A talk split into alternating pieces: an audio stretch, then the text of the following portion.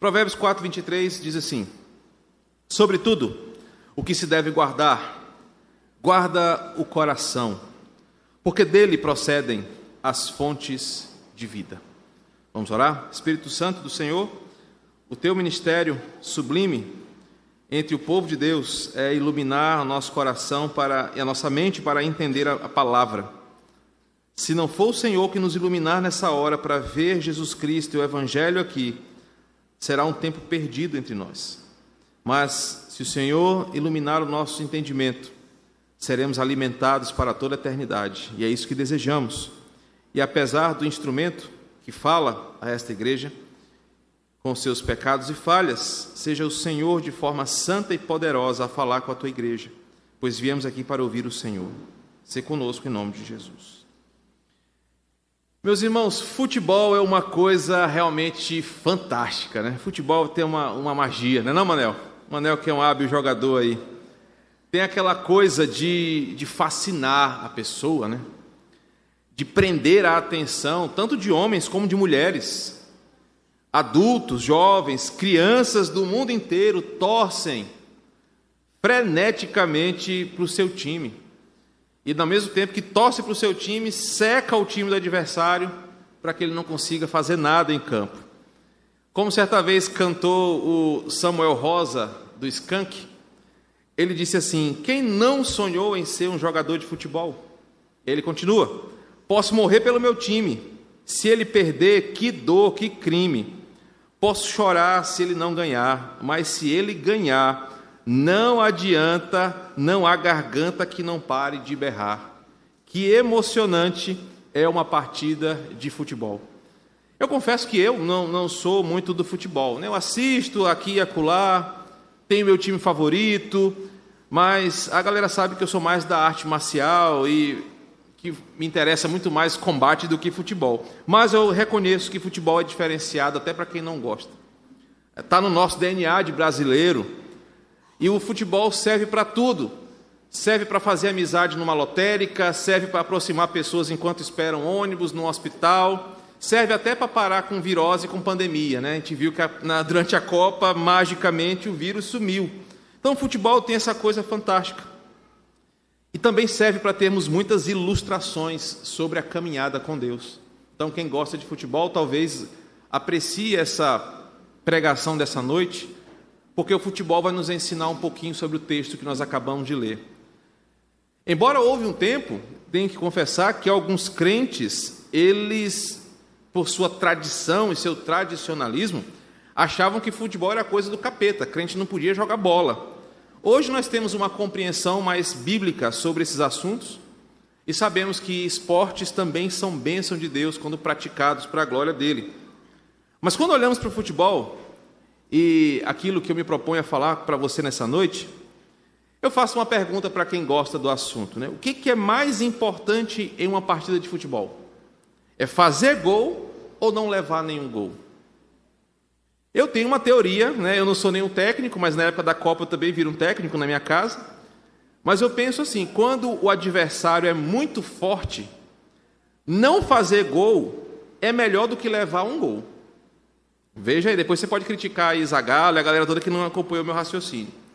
É melhor um empate em 0 a 0 do que tomar um mísero gol que me desclassifique. Essa é a minha teoria. Porque o empate você não consegue andar na, na tabela, uma derrota não. E nós vimos isso na última Copa. Bastou um vacilo do nosso time, uma brechinha na defesa e um gol tirou da nossa mão aí o sonho da taça do mundo. Quando um time ou quando nós estamos sendo atacados, eu acredito que defender é mais importante do que contra-atacar a qualquer custo. O ideal para quando o ataque forte vem sobre nós é fechar as brechas, é fechar as possibilidades, é blindar aquilo que eu defendo para que o adversário não consiga avançar e me derrotar. Diante de um ataque de um time poderoso de um adversário muito forte, não adianta nada eu querer contra-atacar se as minhas bases, se a minha defesa está cheia de rachaduras, de brechas. Facilmente o inimigo vai conseguir chegar onde ele quer. Basta ver, eu tenho um exemplo disso. Esse dia eu fiquei abismado assistindo futebol lá em casa. aquela tensão na organização da barreira quando é uma falta perigosa. E nessa Copa eu vi uma coisa impressionante, não sei se isso já acontecia, né? Eu tenho aqui Manel, tenho o Igor, cadê o Igor? Está ali, goleiro, né? Tem a galera toda aí. Que um jogador ficava deitado de trás da barreira para dificultar ainda mais a possibilidade de gol. Aquilo me impressionou. Um cara deitado, ainda fazia uma posezinha assim, né? De, de Mona Lisa, sei lá. Mas tudo era para proteger o gol. Porque o gol é o que tem mais de mais precioso que um time tem que proteger. Ele não pode tomar gol. Essa ilustração de futebol né, serve para você pensar no que eu quero te trazer para essa noite. Existe uma realidade muito espiritual em nossa vida que pode ser aplicada a essa ilustração do futebol. O que, que você tem de mais precioso na sua vida que você tem que proteger a todo custo para que o adversário não faça um gol? O que, que em você é tão importante que você tem que proteger para não levar um prejuízo que sirva para toda a eternidade? O texto que nós acabamos de ler diz o seguinte: de tudo o que você deve guardar, guarde o seu coração. Assim como no exemplo do futebol, o texto nos mostra que temos em nós algo tão precioso que deveríamos proteger a todo custo diante do ataque de um inimigo que é hábil, que é ligeiro, que é sagaz e poderoso. O texto vai nos mostrar como não perder a batalha, mas para não perder, primeiro precisamos defender, precisamos guardar aquilo que nos é precioso. O texto vai fazer isso de duas formas. A primeira parte desse texto vai nos ensinar o que eu devo fazer com o meu coração, já que a Bíblia diz que ele é fonte de vida? E a segunda parte vai dizer por que, que eu devo guardar meu coração e quais são os benefícios de um coração bem guardado. Quando você terminar esse momento de culto, entendendo o que esse versículo diz, você vai perceber que talvez você esteja guardando coisas erradas. Pastor, eu guardo a minha língua. Pastor, que tem crente que tem que guardar a língua mesmo, tem gente que tem que guardar o olho. Tem gente que guarda o corpo, a mão, o pé, mas essas coisas, biblicamente, não são tão importantes quanto o coração. E você vai descobrir por quê. E eu espero que esse texto fale muito ao seu coração. Então, eu quero levar você a pensar, primeiramente, na primeira parte: o que devo fazer com o meu coração? E por que, que o sábio diz que eu devo guardar o meu coração? Então, na Bíblia, a, e na visão dos povos antigos, antes que o Império Grego se tornasse aquela potência mundial e trouxesse a sua cosmovisão para todos os, eh, os, as nações, os povos que compunham o Império Romano, a palavra coração não estava ligado a esse conteúdo cardiológico e muito menos o elemento romancista de sentimento. A palavra coração, quando falada e entendida pelos povos antigos, o povo bíblico que escreve ah, os livros do Antigo e Novo Testamento, eles pensam que o coração é muito maior do que uma função meramente fisiológica. Mas o coração é aquilo que me faz existir, é o centro da minha existência. Todas as vezes que você lê na Bíblia a palavra coração, tenha em mente que o autor quer dizer: o coração é o centro da sua motivação é o centro da sua existência, é aquilo que faz você pensar, agir, desejar, crer. Coração na Bíblia é o elemento central da nossa existência, é aquilo que de fato nós somos. O coração é o mais profundo eu de um indivíduo. Então, a compreensão semântica do, da Bíblia é diferente da medicina de hoje e da filosofia dos dias atuais. Coração na Bíblia não tem a ver com sentimento, não tem a ver meramente com um órgão que bombeia sangue para o corpo, mas tem a ver com o que faz você levantar pela manhã para trabalhar. Qual é a motivação que te tira da cama de manhã cedo? O que te faz fazer as coisas que você faz? O que te faz pensar nas coisas que você pensa e te faz amar as coisas que você ama? Na Bíblia é dada tanta importância para essa palavra que existem mais de 850 citações com a palavra coração na Bíblia. Esse não é um assunto secundário, porque o coração, na visão bíblica, é aquilo que é verdadeiramente o indivíduo, é o seu bem mais precioso. Os escritores bíblicos levavam tão a sério esse tema que eles afirmavam de forma categórica o seguinte: Deus age no coração do homem. Deus se preocupa em chegar no coração. O que Deus quer é o coração do indivíduo e transformá-lo em seu coração. Como nos é apresentado é, nos textos como 1 Samuel 16, 7.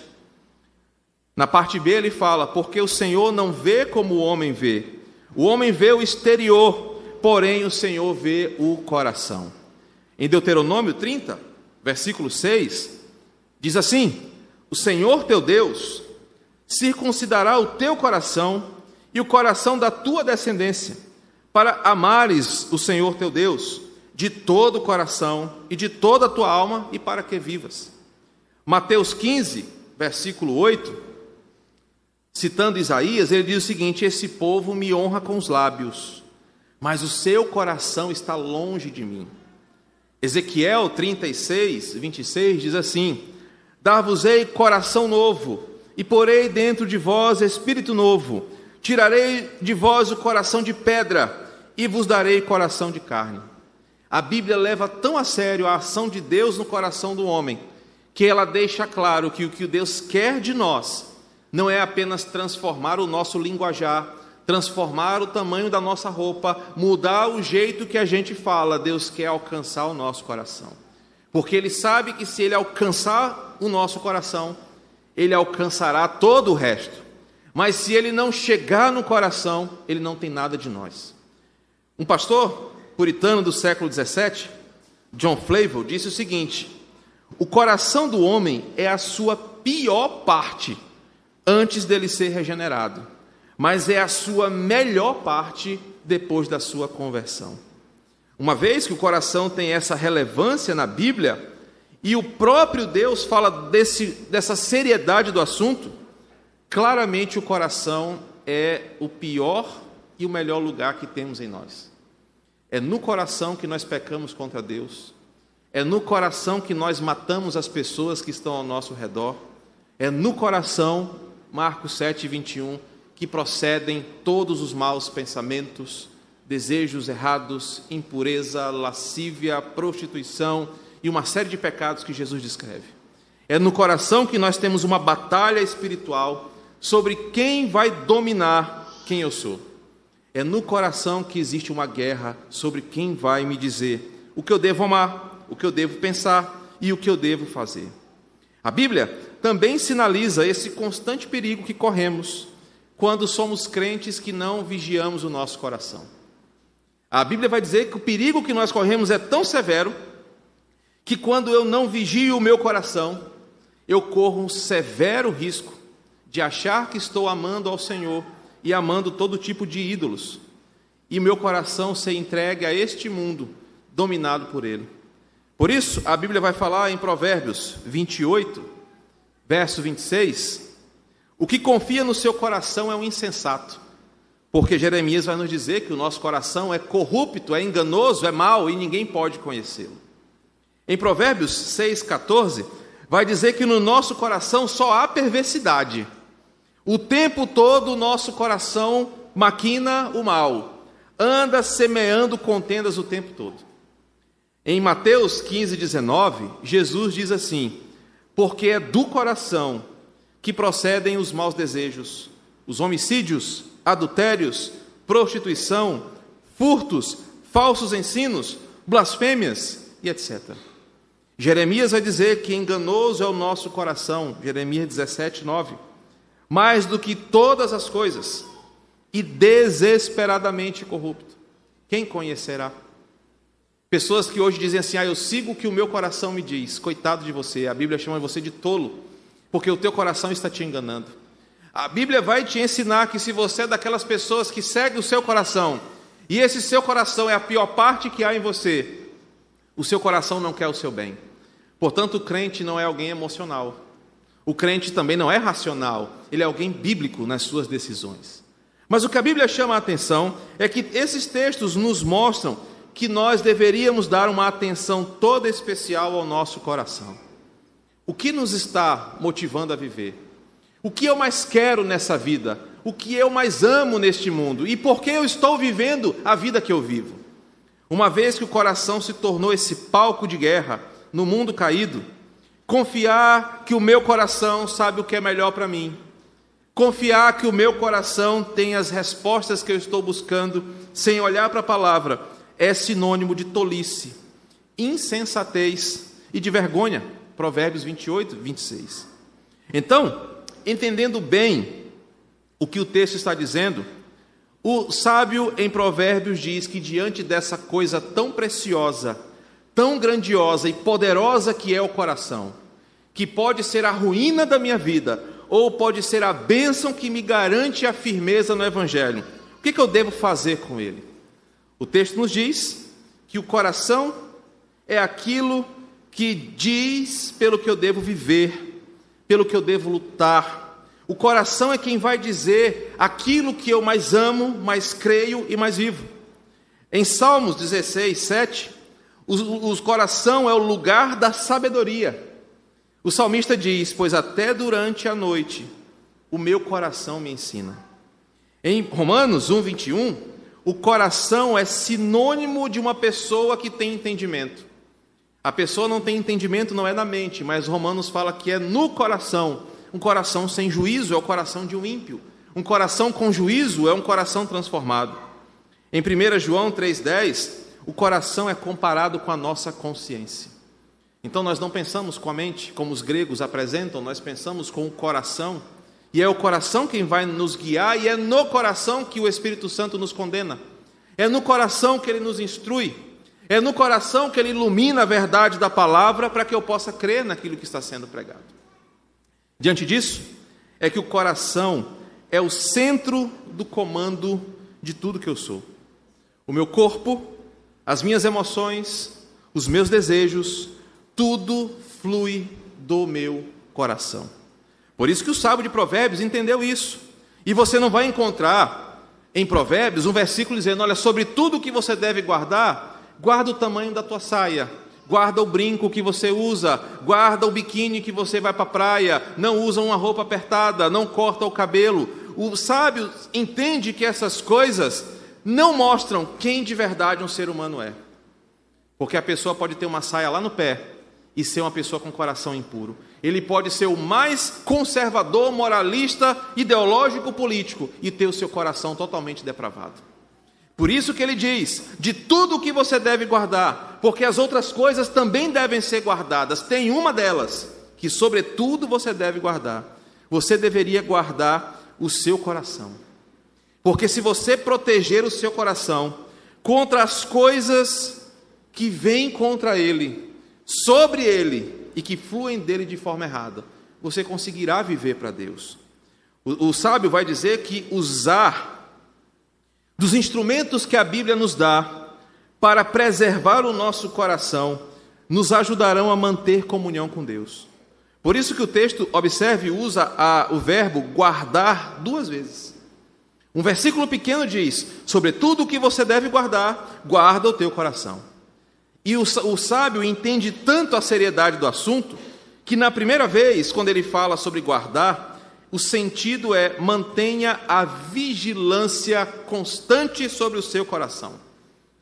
Um sinônimo aqui seria mantenha custódia, mantenha um olhar atencioso, não tire os olhos do seu coração, mantenha ele sob controle, não deixe que ele faça nenhum movimento que você não esteja percebendo. Você deve manter o seu coração como alguém que aprisionou um dragão numa jaula, como alguém que aprisionou um perigoso inimigo em uma cadeia. Não deixe que ele faça nenhum movimento sem que você saiba. Sabe por quê?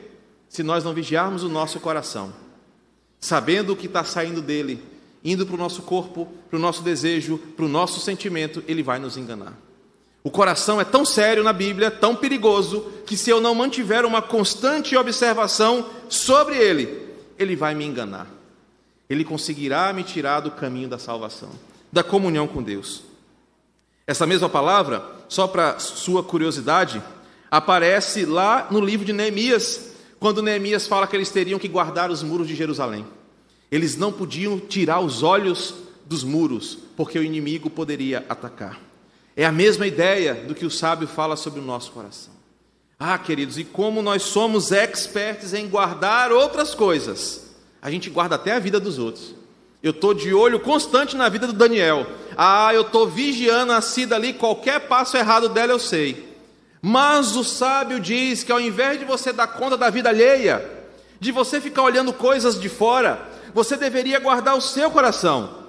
Você deveria estar atento o tempo inteiro, porque o inimigo quer chegar lá. O inimigo quer fazer o seu coração mostrar o mal que tem dentro dele, quando esse coração não é mudado pela palavra. Por isso, evangélicos não são aqueles que mudam apenas o comportamento. Cristãos são aqueles que vigiam o seu coração e colocam diante da cruz todos os dias, porque eles sabem que o coração precisa ser transformado todos os dias pela palavra. Um crente que não busca guardar o seu coração, verá que deixá-lo solto, à vontade com seus desejos e intentos, vai levá-lo a um abismo profundo de trevas. Se você deixar o teu coração governar você na hora da ira, na hora do pensamento duvidoso, na hora do desejo lascivo pecaminoso, na hora da incredulidade, na hora do medo, o teu coração vai te pregar uma peça. Ele vai te levar para longe da palavra. Ele vai mandar você fazer coisas que a Bíblia proíbe você fazer. Por isso o sábio diz: Olhe para o coração todo o tempo, porque na hora que ele quiser mostrar as suas garras, na hora que ele quiser fluir como mal, você estará atento ao seu movimento e vai combater o seu coração com a palavra. Lá em casa nós temos um cachorro, Tobias, e durante muitos anos nós colocamos uma tábua na porta de casa para que o Tobias não vá para o terraço. Além de fazer xixi no terraço, todo avança e todo mundo quase matou o Chicó esses dias e pulou no pescoço dele na hora que ele chegou lá em casa e faça xixi. É um cheetos desse tamanhozinho aqui. Pisar nele, ele morre. Nós, toda vez que esquecíamos de botar a tábua, aquele bichinho peludinho, cheiroso, inofensivo, corria para o terraço. E quando a gente chegava, estava tudo feito xixi. Durante muito tempo a gente ensinou: Tobias não pode sair. Tobias não pode sair. E ele é sem vergonha. Ele faz uma carinha de fofo. E aí, às vezes, a gente tirava a tábua, ele ficava quietinho. Gente, pronto, ele aprendeu a lição, não vai sair. Mas o miserável esperava a gente virar as costas, ele, olha, fugia para o terraço. O coração nosso é do mesmo jeito. Meu irmão, você pode ter mais tempo de evangelho do que eu tenho de vida. Você pode ter fundado essa igreja ou fundado até o próprio cristianismo. Se o teu coração tiver a pequena brecha que você não está vigiando com a Bíblia, que você não está olhando para ele com a escritura, na primeira ocasião que ele tiver, ele vai manifestar o quão mal ele é. E nenhum de nós somos diferentes aqui. Porque o nosso coração é mau. A Bíblia diz que ele é corrupto. Jeremias 17, 9 diz que é o nosso coração. Não importa se você é um crente velho, se você é um crente novo, se você não é crente. O nosso coração precisa ser vigiado pela palavra. E o que, que isso tem a ver com o que nós estamos ensinando na igreja? A verdadeira santidade não é medida de fora para dentro. A verdadeira santidade é medida por Deus de dentro para fora. Deus quer o nosso coração santo. Deus quer a minha vida de santidade com Ele a partir do meu coração e não do meu comportamento. Porque ímpios podem ser mais corretos do que você. Pessoas não salvas podem ser mais moralistas do que você, mas ainda assim elas vão para o inferno se não tiverem um encontro com Jesus. Bons comportamentos, bons modos, boa família não salvam ninguém. Mas o que salva o indivíduo é um coração convertido. Hoje pela manhã ouvimos sobre Cornélio. Cornélio era um homem piedoso, orava, dava esmolas, era um exemplo de cidadão ímpio correto, mas precisava se encontrar com Jesus para ser salvo. O sábio diz: o nosso coração precisa ser policiado, porque é do coração que fluem todos os tipos de escândalos, desejos, idolatrias, modos indecorosos, coisas erradas. E santidade é muito mais do que apenas abstinência de álcool, de fumo, de drogas, de falar coisas erradas. Se isso fosse o suficiente, estaria escrito assim: de tudo que você deve guardar, guarde os bons costumes. Seja um bom cidadão, pague seus impostos, não fale palavrão, vote na direita ou vote na esquerda, pense como um bom crente. Mas o sábio sabe que isso não leva ninguém para o céu. Se você não tiver o seu coração vigiado pela palavra, você pode estar aqui essa noite, participar dessa ceia, e quando o Senhor esquadrinhar o teu coração, Salmo 139, ele só vai achar podridão, pecado, imundície, e você será, e você será como um sepulcro caiado. Por fora, pintado, ornamentado e bonito, mas por dentro, imundície sob imundície. Por isso, quando pensamos no nosso coração, a primeira parte do texto nos mostra que nós deveríamos ser melhores em guardar o nosso coração, ao invés de querer guardar coisas alheias. Entretanto, eu preciso ressaltar para você que me ouve que nós não temos o poder de mudar o nosso coração. Ah, quem dera nós tivéssemos o poder de transformar, de olhar no espelho e falar: Senhor, eu preciso mudar o meu coração e eu vou conseguir fazer isso sozinho. Mas nós não conseguimos fazer isso. Por isso, apenas Deus pode regenerar o nosso coração. É por isso que só Deus pode esquadrinhar e saber o que tem dentro do nosso coração. Somente Ele tem esse poder de lavar o nosso coração de dentro para fora. Sabe por quê? A Bíblia diz que não dorme aquele que é o sentinela. Você pode até se comprometer, não, pastor, depois dessa mensagem eu vou vigiar o meu coração. Tudo que meu coração mostrar que for de acordo contra a Escritura, eu vou proibir. Você vai conseguir fazer isso uma semana, 15 dias, um mês, seis meses, mas você vai deixar alguma coisa passar. E somente Deus vai conseguir, pela sua glória e poder, em todo o tempo, nos ensinar a policiar o seu coração. Um certo pregador disse assim: a guarda correta do coração em todas as condições, é o maior negócio da vida de um crente.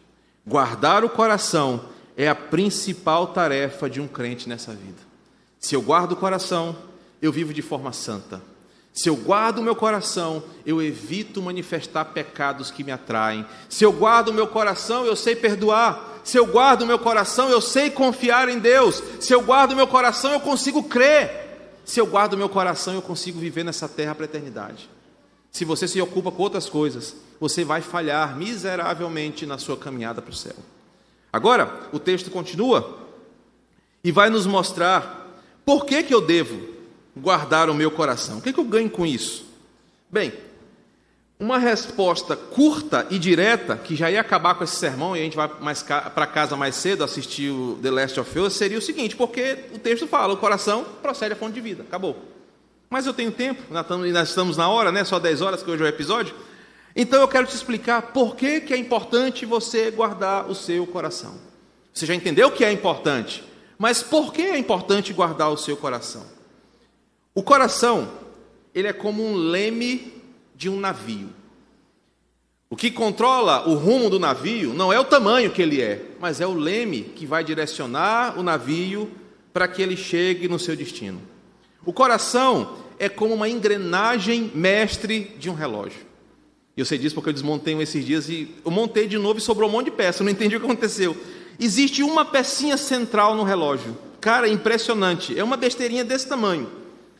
Ela é que dá todo o movimento à máquina do relógio. Eu montei tudo, ela ficou de fora. O relógio não funcionou. Por quê? Porque o coração é essa engrenagem que é responsável pelo relógio bater de forma precisa, de forma constante. O coração que nós temos, de acordo com a Bíblia, ele é tão importante que vai guiar para onde a gente vai e vai manter a nossa vida no eixo. Por isso é que ele tem que ser protegido. Por isso que ele tem que ser guardado. Se o seu coração errar, o seu caminho está perdido. Se o seu coração quebrar, você será um homem quebrado. Se o seu coração não for claro, você será uma pessoa obscura. Se o seu coração for uma lata de lixo, só haverá podridão em você. Mas o sábio diz que o nosso coração é tão poderoso e tão belo que ele pode se tornar um baú do tesouro. Por isso que ele diz: você deve guardar o seu coração, porque é o seu coração que vai mostrar o quanto o evangelho é verdadeiro em você. Você pode memorizar toda a Bíblia. Você pode ter o seu envelope de dízimo rigorosamente preenchido. Você pode ser um fiel ofertante. Você pode ser ativo em todos os departamentos da igreja mas o teu coração precisa ser o que você tem de mais precioso na sua vida, porque Ele é que vai dar a razão para tudo isso. Ele é que vai dar o sentido para você fazer as coisas que você faz. E pastor, o texto diz que eu devo guardar meu coração, porque ele é importante. O texto ensina por que, que eu devo guardar o meu coração, porque dele procedem as fontes de vida porque o coração é precioso, porque o coração ele, ele é necessário, o coração é onde Deus fala, o coração é onde Deus vê, o coração é onde Deus sonda, é onde ele esquadrinha. Mas, pastor, como é que eu faço isso?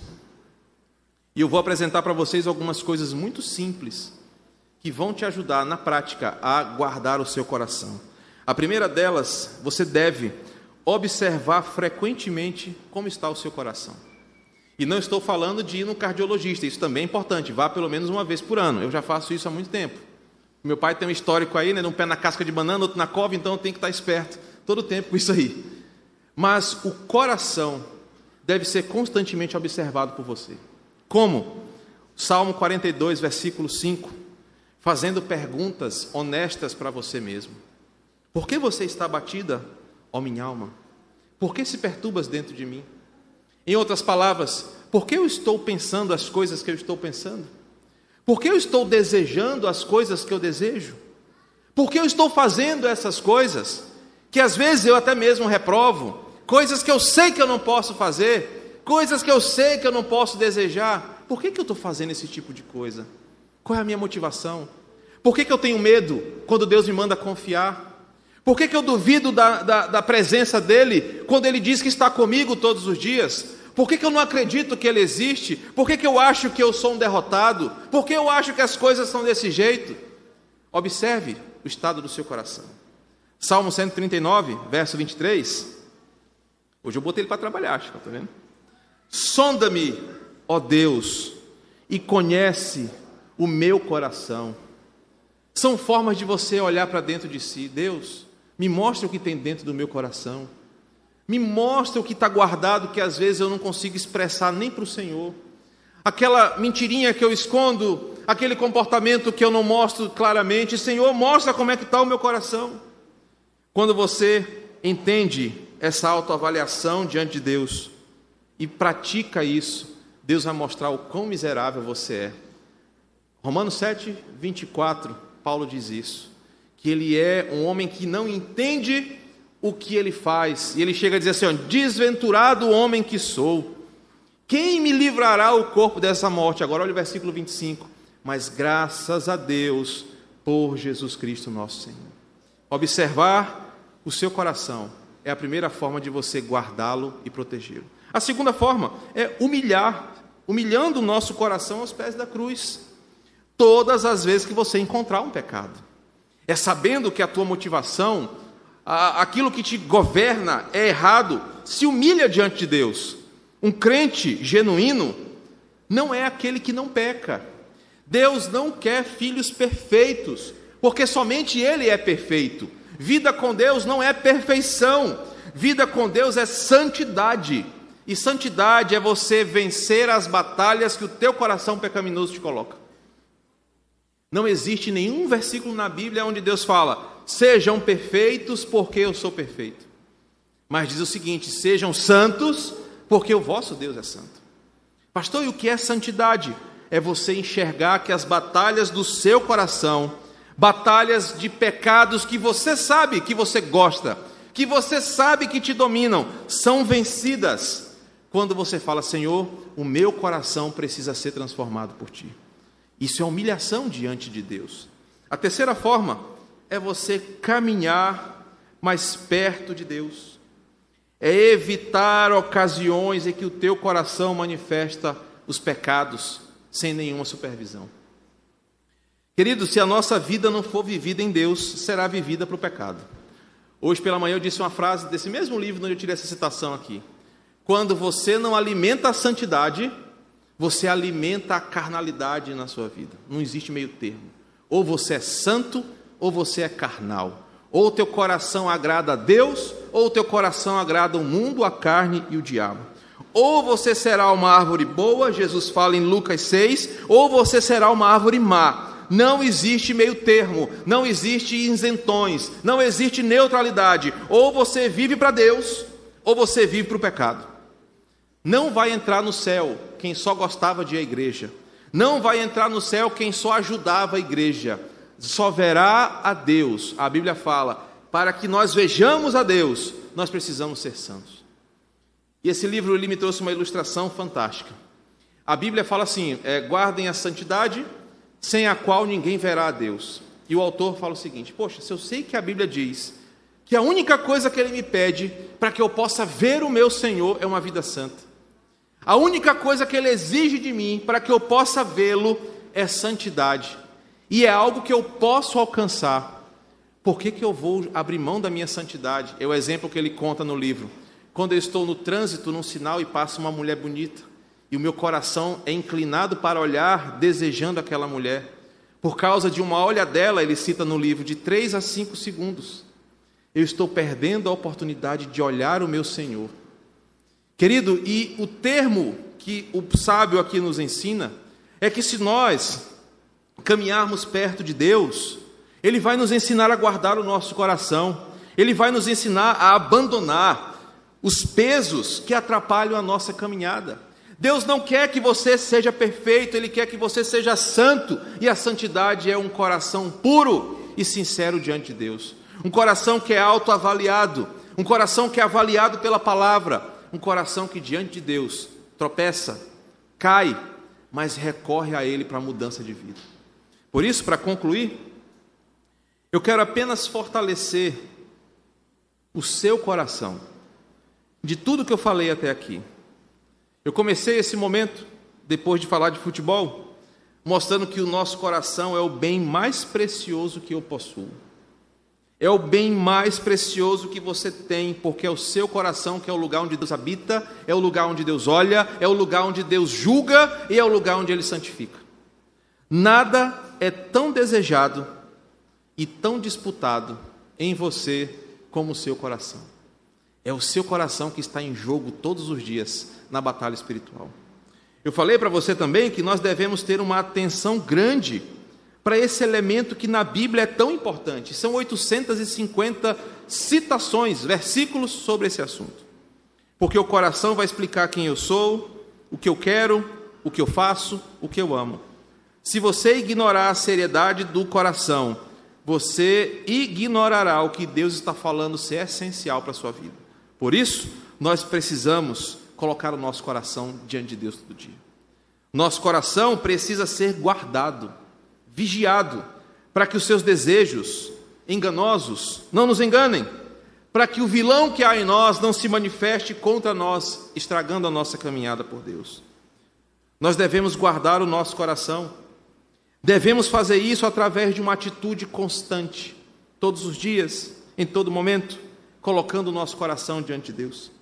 Devemos fazer isso de uma forma firme, de uma forma bíblica, de uma forma poderosa. Senhor, me ensina a viver com o coração puro.